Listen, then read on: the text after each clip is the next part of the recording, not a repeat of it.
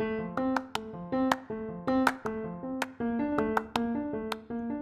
eu sou a Mirella e esse é o episódio número 13 do nosso podcast Geo na Vida. Como você sabe, nosso projeto tem participação de uma equipe composta por pessoas do FSP Campus Registro e da UFSCar Campus Sorocaba.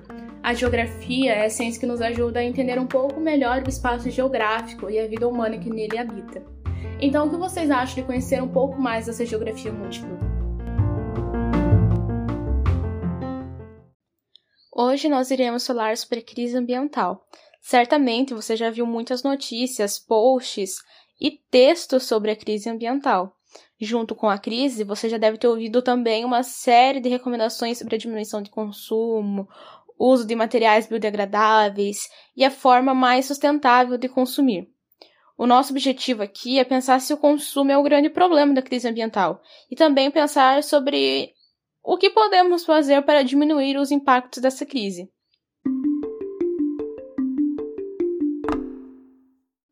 Antes de tudo, nós precisamos entender que quando falamos sobre questões ambientais, também estamos falando sobre questões sociais. Nós sabemos que nossa sociedade é desigual e dividida em classes. Na organização de classes, nós sabemos também que os mais pobres são sempre os mais prejudicados, possuem baixos salários e são superexplorados. Essa organização da sociedade não é algo distante, pois está presente no dia a dia. No caso dos mais pobres, o consumo é limitado. Quem é pobre não tem dinheiro para consumir qualquer produto, pois muitas vezes as pessoas não conseguem nem ter acesso a produtos básicos para sobreviver. Tá, mas como podemos pensar em questões ambientais a partir do consumo? Uma coisa está ligada à outra, porque para consumir precisamos produzir alguma coisa. Como eu disse no começo do episódio, as pessoas falam muito sobre os consumidores e a responsabilidade que cada um dos consumidores tem para diminuir os impactos ambientais. Mas esse é só um jeito de mascarar o problema. Afinal, quando falamos que o consumidor tem uma grande responsabilidade, nós não estamos olhando o meio ambiente. Quando nós falamos apenas da responsabilidade do consumidor, nós estamos dizendo, em outras palavras, que a crise do meio ambiente é culpa da Maria, do Enzo ou da Vitória, mas não é bem assim. Claro que nós apoiamos as iniciativas da conscientização. Sim, você deve pensar no que você consome, o quanto consumo, por qual motivo e como. Você deve pensar bem ao adquirir um produto, utilizá-lo ou descartá-lo. Mas precisamos pensar também em quem tem acesso ao consumo e como os produtos são produzidos. Precisamos pensar como é um processo de produção desses produtos, em quais condições os trabalhadores atuam, como os produtos são transportados, como eles são comercializados e o que é feito com o lucro que ele rende. A geógrafa Arlette Rodrigues escreveu um capítulo de um livro de em 2013 justamente sobre esse assunto. No texto, a matriz discursiva sobre o meio ambiente, produção do espaço urbano, agentes, escalas e conflitos. Ela critica o termo desenvolvimento sustentável, justamente por isso, por ele ser acompanhado pela responsabilização do consumidor, sem contar com uma reflexão mais ampla sobre a produção. Sem a produção não há consumo. Por isso te pergunto: quem é que permite a produção de produtos que não incluem no processo de produção um passo a passo sustentável? Outra questão: por que é que somos responsabilizados o tempo todo sobre nosso consumo, mas que quase nunca somos levados a pensar sobre a produção dos produtos? Bom, preciso dizer que sim, o consumo precisa ser transformado, mas para isso, nós precisamos transformar a produção primeiro. Isso quer dizer transformar a forma de exploração da natureza e dos mais pobres. Se você ouviu os episódios anteriores, provavelmente já entendeu que o capitalismo funciona a partir da superexploração, seja dos trabalhadores ou da natureza. Quanto maior for a exploração, maior é o lucro. E essa é a prova de que o sistema está funcionando. Esse sistema está funcionando nas custas da poluição do ar, do solo, das águas, do desmatamento, da perda da biodiversidade. É essa exploração que permite altos lucros. A geografia está exatamente aí, nos ajudando a entender, dentre outras coisas, como se dá essa exploração, onde ela acontece e quais são os resultados dela. Como eu falei lá no começo, esses impactos não são só ambientais, mas também sociais. Isso porque a superexploração da natureza é só por causa da concentração de terras e da concentração de riqueza. Até porque quem tem dinheiro para instalar uma mineradora ou para montar uma grande indústria não é pobre. O pobre é o trabalhador que não tem opção, trabalha por pouco e nem pode consumir o produto que é resultado do seu próprio trabalho. Assim, resta consumir o que for mais barato. Existe aqui um ponto muito importante. As grandes empresas, principalmente as multinacionais que tanto ouvimos falar nas aulas de geografia, são as mais beneficiadas com a exploração da natureza e dos mais pobres. O fato delas dividirem as etapas de produção e localizarem suas filiais em diferentes países buscando diminuir os custos tem tudo a ver com a oferta das matérias-primas que são extraídas da natureza. Infelizmente, o fato de estarmos vivendo uma crise ambiental é realidade. Nem todas as pessoas sentem essa crise da mesma forma, porque assim como o capitalismo, os efeitos das crises também são desiguais, ou seja, atingem as pessoas de forma diferentes. Quanto mais pobres essas pessoas forem, maiores serão os efeitos. Se nos ampliarmos um pouco a nossa visão sobre o assunto, a crise atinge também de forma diferenciada os países. Assim, quanto mais pobres os países forem, mais atingidos eles serão. O grande problema é que não são só os efeitos que são desiguais, mas também a capacidade de diminuição dos impactos.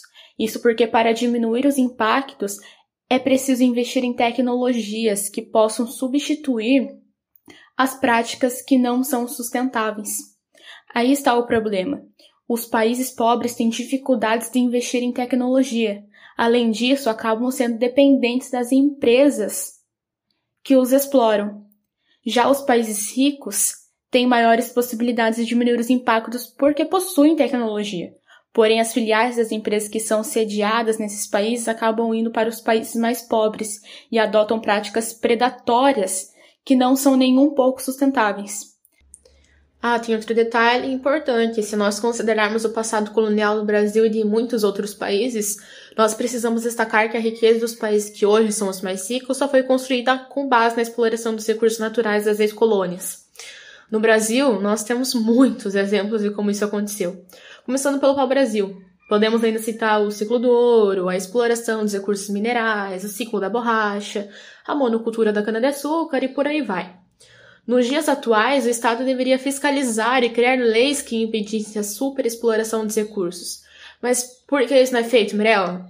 Para responder essa pergunta, basta pesquisar o envolvimento de muitos representantes do povo, entre aspas, com as grandes empresas, ou ainda comparar os incentivos que o Estado dá para essas empresas se comparado aos pequenos produtores, por exemplo. Se o Estado estiver de mãos dadas com essas grandes empresas, é claro que elas não serão cobradas.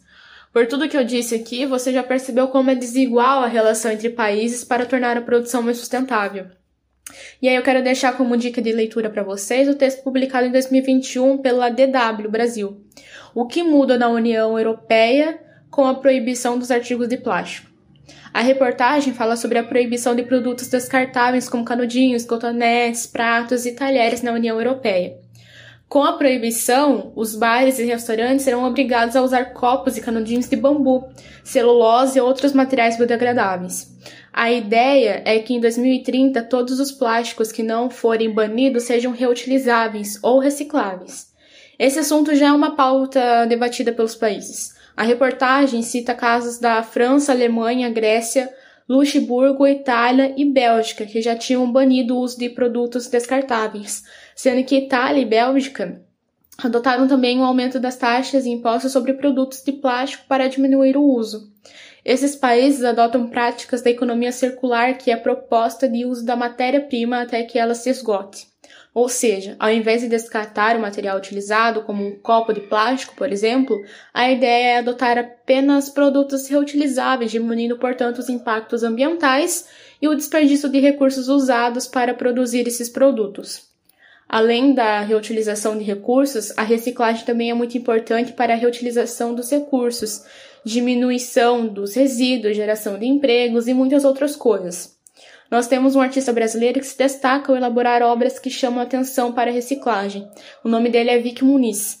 Ele, se, ele desenvolveu um trabalho com catadores no aterro do Jardim Gramacho, em Duque de Caxias, no estado do Rio de Janeiro, que deu origem ao documentário Lixo Extraordinário. Esse documentário é maravilhoso e traz muitas reflexões sobre a arte, a reciclagem e o trabalho dos catadores. Você pode também digitar o nome do artista Vicky Muniz no Google e ver algumas de suas obras. É incrível como ele transforma o que muitos chamam de lixo em arte.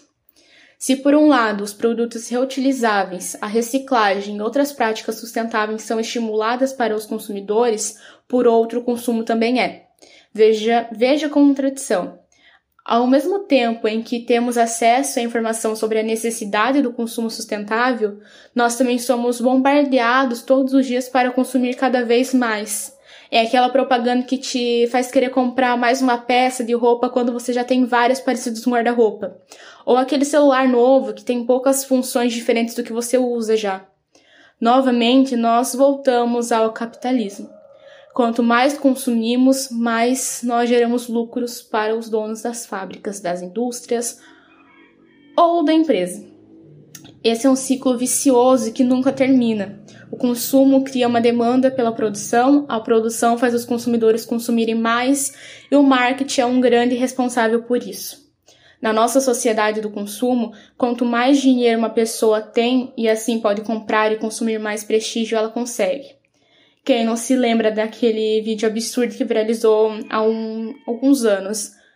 Quando custa o outfit? É surreal pensar que alguém paga 20 mil reais e um tênis ou 8 mil reais em uma camiseta enquanto muitas pessoas não têm o que comer. Apesar de tudo, aquele vídeo é interessante de assistir, pois o que menos importa é a função da roupa.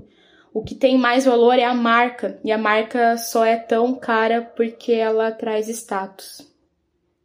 Chegamos ao fim do episódio e quero agradecer você que nos acompanhou. Aproveito para te convidar, se você já não segue o nosso Insta, arroba gelnavida, underline IFSP. E o podcast, né, gente, continuar ouvindo, ele sai todos os sábados e quartas às 6 horas. Um beijo e até o próximo episódio.